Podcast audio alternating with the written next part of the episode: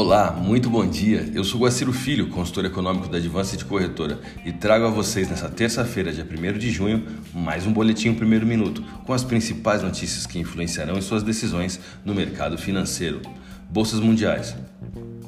A bolsa de Xangai encerrou o dia com alta de 0,26%, enquanto a bolsa japonesa Nikkei queda de 0,16%. Mercado futuro norte-americano: Dow Jones Futuro alta de 0,53%, S&P 500 alta de 0,46%, Nasdaq alta de 0,40%, Europa DAX alta de 1,31%. O day off nas bolsas norte-americanas não inibiu o novo recorde no Ibovespa, que encerrou maio em sua meta histórica, acima dos 126 mil pontos, performando três meses de altas seguidas e acumulando valorização de 6,05% no ano. O dólar apresentou forte volatilidade, ensaiando uma alta durante boa parte da manhã, devido à formação da Petax e vencimento de contratos futuros de dólar, mas emendou a terceira queda seguida, contabilizando a maior desvalorização mensal desde novembro do ano passado e a mais forte para o mês em 12 anos.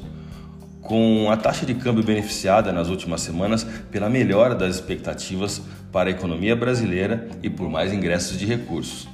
A agenda do dia vem carregada de dados voltados à produção industrial, índices inflacionários, PIB e variação de desemprego em diversas economias mundiais, incluindo o Brasil.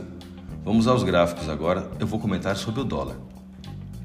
O teste no suporte de 5,2067 é inevitável e um novo rally de queda abaixo desse suporte já é esperado pelos estrategistas.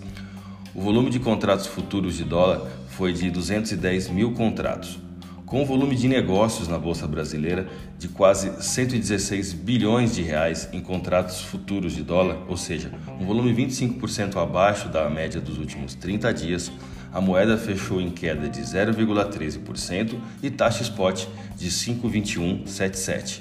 Analisando o euro agora.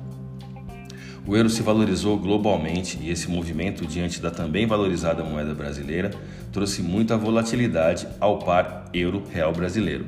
A máxima do dia ficou em 6,4302 e a mínima em 6,3447.